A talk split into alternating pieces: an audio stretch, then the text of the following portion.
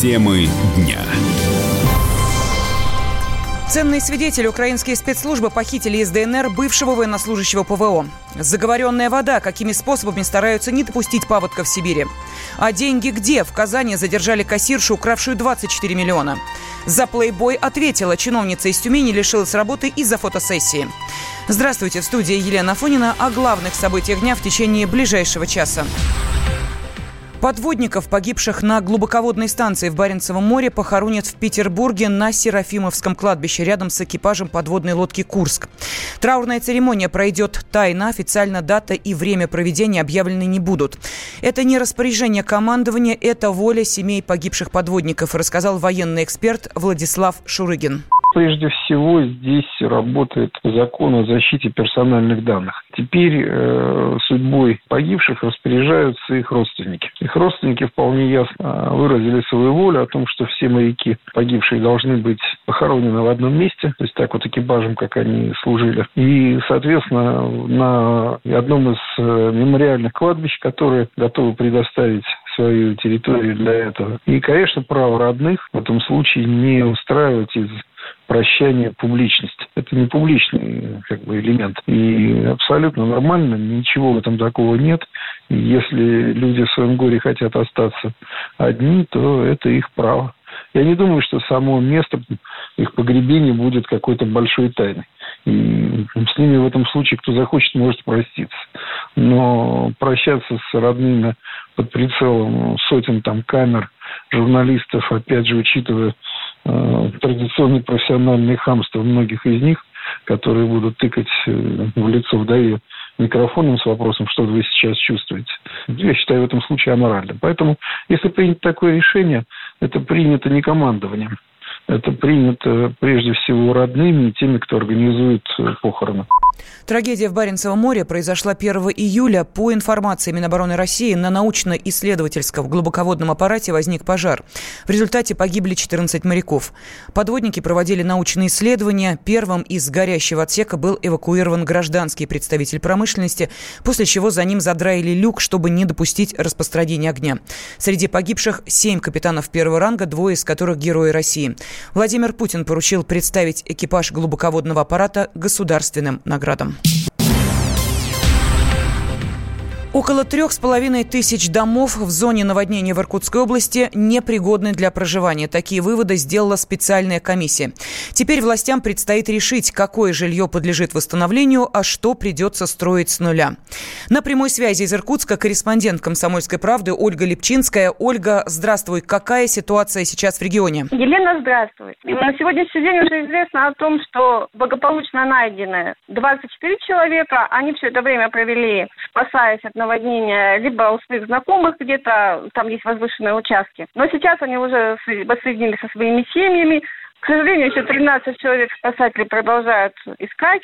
Известно и о том, что 21 человек на сегодняшний день погиб. Вода постепенно уходит, и уже сейчас люди задумываются о нормальной жизни, о том, как они будут выходить из этой ситуации, в которой оказались. Ведь у многих дома просто унесло и разбило в щепки, а те, у кого они, в принципе, остались, уже посмотрели на то, во что они превратились, и их рассказы сейчас ужасают, поскольку в доме все перевернуто, вроде бы как, конечно, техника есть, и с точки зрения, может быть, страховщиков считается, что она реально существует, то есть не унесло никуда ни холодильник, ни телевизор, просто несколько раз перевернуло, и несколько дней он пробыл в воде. Ну, пользоваться этой техникой уже нельзя. Сейчас основная проблема – это каким образом получить выплаты, которые полагаются от государства, и как потом на эти выплаты вообще дальше существовать. То есть есть люди, которые, например, рассказывают, что у них, в общем, ничего страшного не происходит. Они получили по 10 тысяч рублей, у них унесло огород, и этих денег им хватит на то, чтобы купить припасы, они даже сейчас не будут заново садить этот огород. Но это, конечно, отдельная только история. Если в целом взять ситуацию, когда ты вот лишился своего фактически дома, но пока люди получили по 10 тысяч рублей, они рассчитывают на получение 50 тысяч, это в том случае, если имущество утрачено не полностью, и 100 тысяч, это в том случае, если дом, который унесло, и там нет вообще ничего. То есть у человека не осталось совсем ничего. На эти деньги, конечно, ничего реального не купить, но люди получают гуманитарную помощь на сегодняшний день, стараются как-то выкручиваться, выходить из ситуации, поскольку жить дальше надо. Многие люди страховали свои дома. Страховщики на сегодняшний день готовы выплатить более полумиллиарда рублей. Люди страховали свои дома кто на 300, кто на 400, кто на 500 тысяч, кто на миллион, поскольку наводнения здесь были и 33 года назад, и 20 лет назад, и 15 лет назад, и в принципе не понимали, что живут в рискованной зоне. Всего же снесло 3,5 тысячи домов, которых жить дальше уже нельзя, их просто не существует. Получается, что из этих домов, ну, примерно, может быть, чуть меньше тысячи было застраховано. То есть, кроме того, что им построят новые дома, люди получат еще страховки. В этих случаях, когда люди проявили предусмотрительность, они, ну, наверное, смогут наладить нормальную жизнь. Всем остальным придется туго. Ольга Лепчинская, Комсомольская правда, Иркутск. На месте паводка работают не только спасатели, но и шаманы.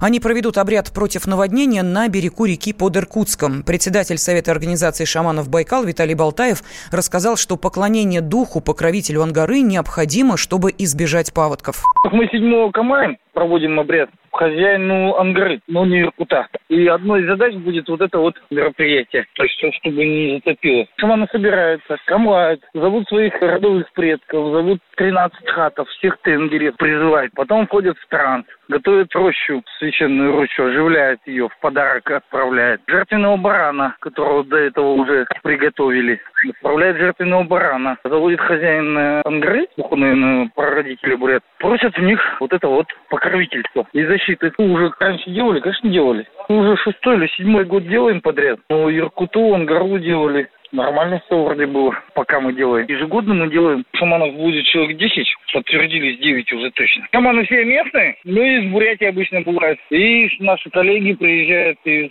Улан-Удэ. Каликонский тоже будет. Болтаев отметил, что в обряде могут принять участие все желающие, он продлится до пяти часов. Причиной наводнения в Иркутской области стали сильные дожди. Режим чрезвычайной ситуации объявили сразу в шести районах. С 25 июня было подтоплено больше 10 тысяч жилых домов. В Ингушетии возбуждено уголовное дело об избиении семилетней девочки. Известно, что тетя ребенка уже задержана. Ситуацию взяла под контроль детский омбудсмен Анна Кузнецова. Сейчас ребенок находится в больнице на Зране со множеством травм. Врачи провели операцию по сохранению руки и готовят к э, транспортировке в Москву. С нами на связи корреспондент «Комсомольской правды» Андрей Зубов. Андрей, здравствуй. Как себя чувствует девочка? Здравствуйте, Елена. Состояние ребенка стабильное, тяжелое.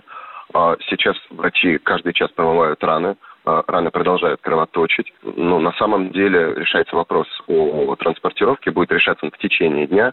Вот. Ну и, в принципе, во время операции, эм, которая э, проводилась, э, сам Леонид Рошаль э, консультировал всю ночь местных врачей.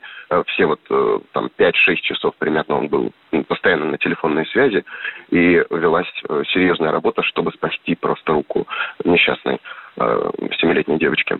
Как пошла операция, рассказал нам руководитель пресс-службы Минздрава Ингушетии Беслан Аздоев. Девочку вчера прооперировали, три часа подряд ее оперировали, дабы спасти руку. Там образовались тромбы у нее. Из-за жгутом она была обтянута, эта рука, пару дней. И одним словом образовались тромбы. Там наши врачи провели операцию, восстановили кровообращение. И вопрос ампутации уже минимизировался до минимума. Сейчас решается вопрос транспортировки этой девочки клинику Рошаля в Москву. Ведутся переговоры МЧС России. Все время сам Михаил э, Рошаль был на связи до утра консультировал, что да как, с врачами начали связываться. Состояние девочки на сегодня, на данный момент, девочка в сознании, состояние стабильно тяжелое пока, но есть положительная динамика, рука шевелится, появилось тепло, у нее вообще холодная была, на грани была рука, слава богу, руку спасли. Вообще, э, девочку доставили в Сунжинскую больницу вчера днем, вместе с ней пришла тетя, она сообщила, что вот около месяца назад ребенок упал в какую-то там непонятно какую яму, ожоги, у нее, а у нее были ужасные ожоги на теле, особенно на ягодицах. Женщина сообщила какую-то совершенно абсурдную информацию о том, что ребенок упал, э, помимо того, что упал в яму, он еще и упал в кипящий борщ. Совершенно абсурдная информация, естественно, ей не поверили. А, на место пригласили полицейских, которые э, сразу заподозрили, что тяжелые травмы нанесла сама тетя. Насколько сейчас известно, э, отец девочки, он умер около полгода, полугода назад, и тетя является ее опекуншей. Возбудили уголовное дело, Следственный комитет по статье 111 э, «Умышленное причинение тяжелого вреда здоровью э, малолетнего с особой жестокостью, издевательством или мучениями». Э, статья предполагает до 10 лет лишения свободы. На данный момент это вся имеющаяся информация. Корреспондент «Комсомольской правды» Андрей Зобов. Он променял вечер на утро, чтобы вырвать себя из объятий бога Морфея.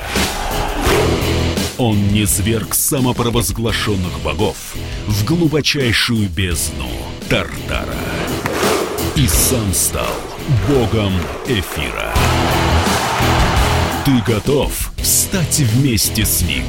В 8 утра каждый понедельник. Максим Шевченко на радио «Комсомольская правда». Твое утро никогда не будет прежним. Программа «Доживем до понедельника» в 8 часов по Москве.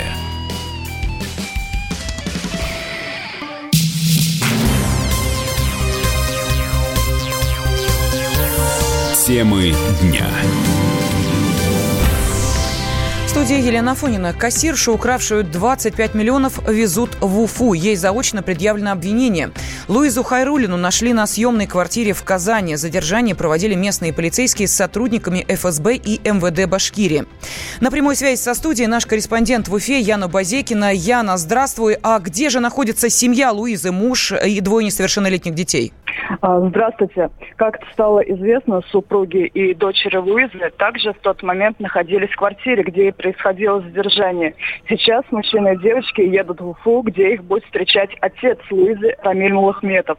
Мужчина все это время сильно переживал за пропавшую семью, подозревая, что в истории замешан криминал. Нам удалось поговорить с Рамилем Мулахметовым, и вот что он рассказал.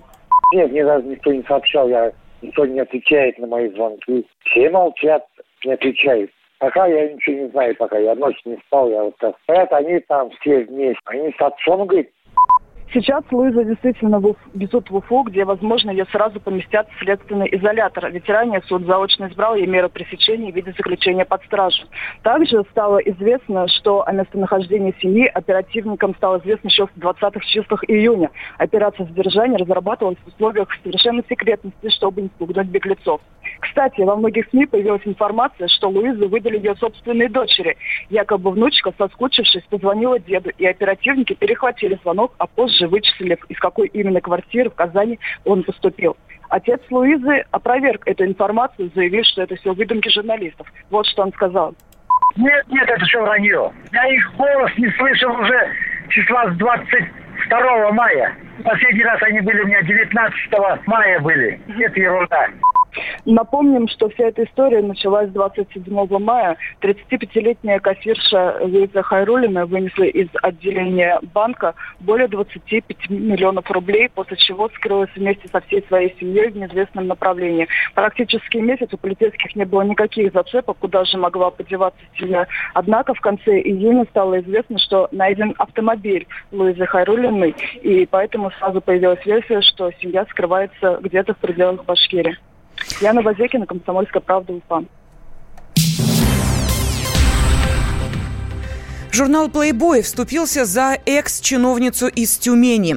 Анну Ануфриеву, которая потеряла работу из-за эротической фотосессии, издание пригласило на кастинг в Москву. В журнале отметили, что публикация откровенных фотографий остается все-таки рисковым шагом для женщин. Сама же Ануфриева не ожидала такого резонанса в обществе после публикации обнаженных фото для участия в конкурсе Playboy «Девушки года 2019». Ну, они думали, что это даже не я сама их опубликовала, кто-то их украл и без моего ведома. И когда я сказала, что это моих рук дело, то они, конечно, были в шоке. И даже некоторые не то что и бы не осуждали, они просто в ступоре не знали, что сказать. Так сильно все удивились. Как раз такие близкие люди, э, которые, например, сестра или подруга, мама, они вообще не удивились моему поступку. А такие а коллеги, они, конечно, есть коллеги. Тем более такая должность. Может быть, это было наивно, но я не знаю, я просто думала, ну, не КПСС же у нас, и никто не будет меня э, на комиссии судить за то, что я сделала, а оказалось все иначе. Организаторы конкурса подчеркнули, что в женском теле сексуальности и желании распоряжаться ею по своему усмотрению нет ничего постыдного. Комсомольская правда представляет. Как тебя зовут? Давид Шнейдров Давид. Почему тебя назвали Давидом? Мама говорила, что звезда родилась. Давид, мы делаем тебе предложение, от которого невозможно отказаться. Синяя или красная таблетка? Я возьму большой куш. Окей, тогда ты пустишься во все тяжкие. Мы всегда платим долги. Самые лучшие фильмы и сериалы по субботам в 9.00 с Давидом Шнейдеровым. Целых два часа смотрим кино по радио.